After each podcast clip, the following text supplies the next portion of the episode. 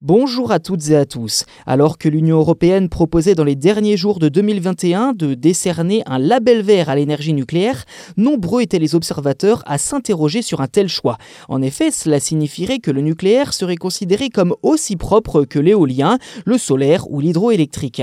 À peine publié, le projet de la Commission européenne a été immédiatement critiqué par la plupart des mouvements verts et des organisations écologistes.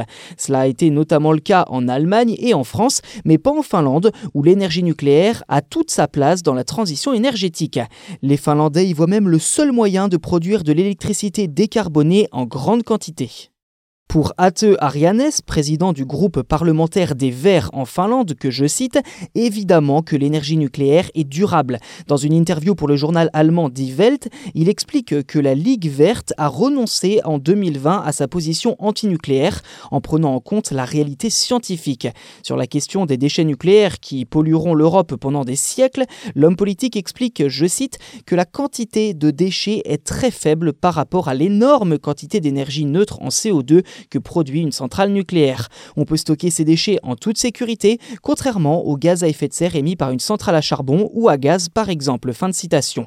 Pour lui, tout est une question de priorité, car pour les Finlandais, il s'agit de devenir neutre en carbone d'ici 2035, un objectif atteignable d'après lui grâce au nucléaire, les déchets radioactifs représentant là un autre débat.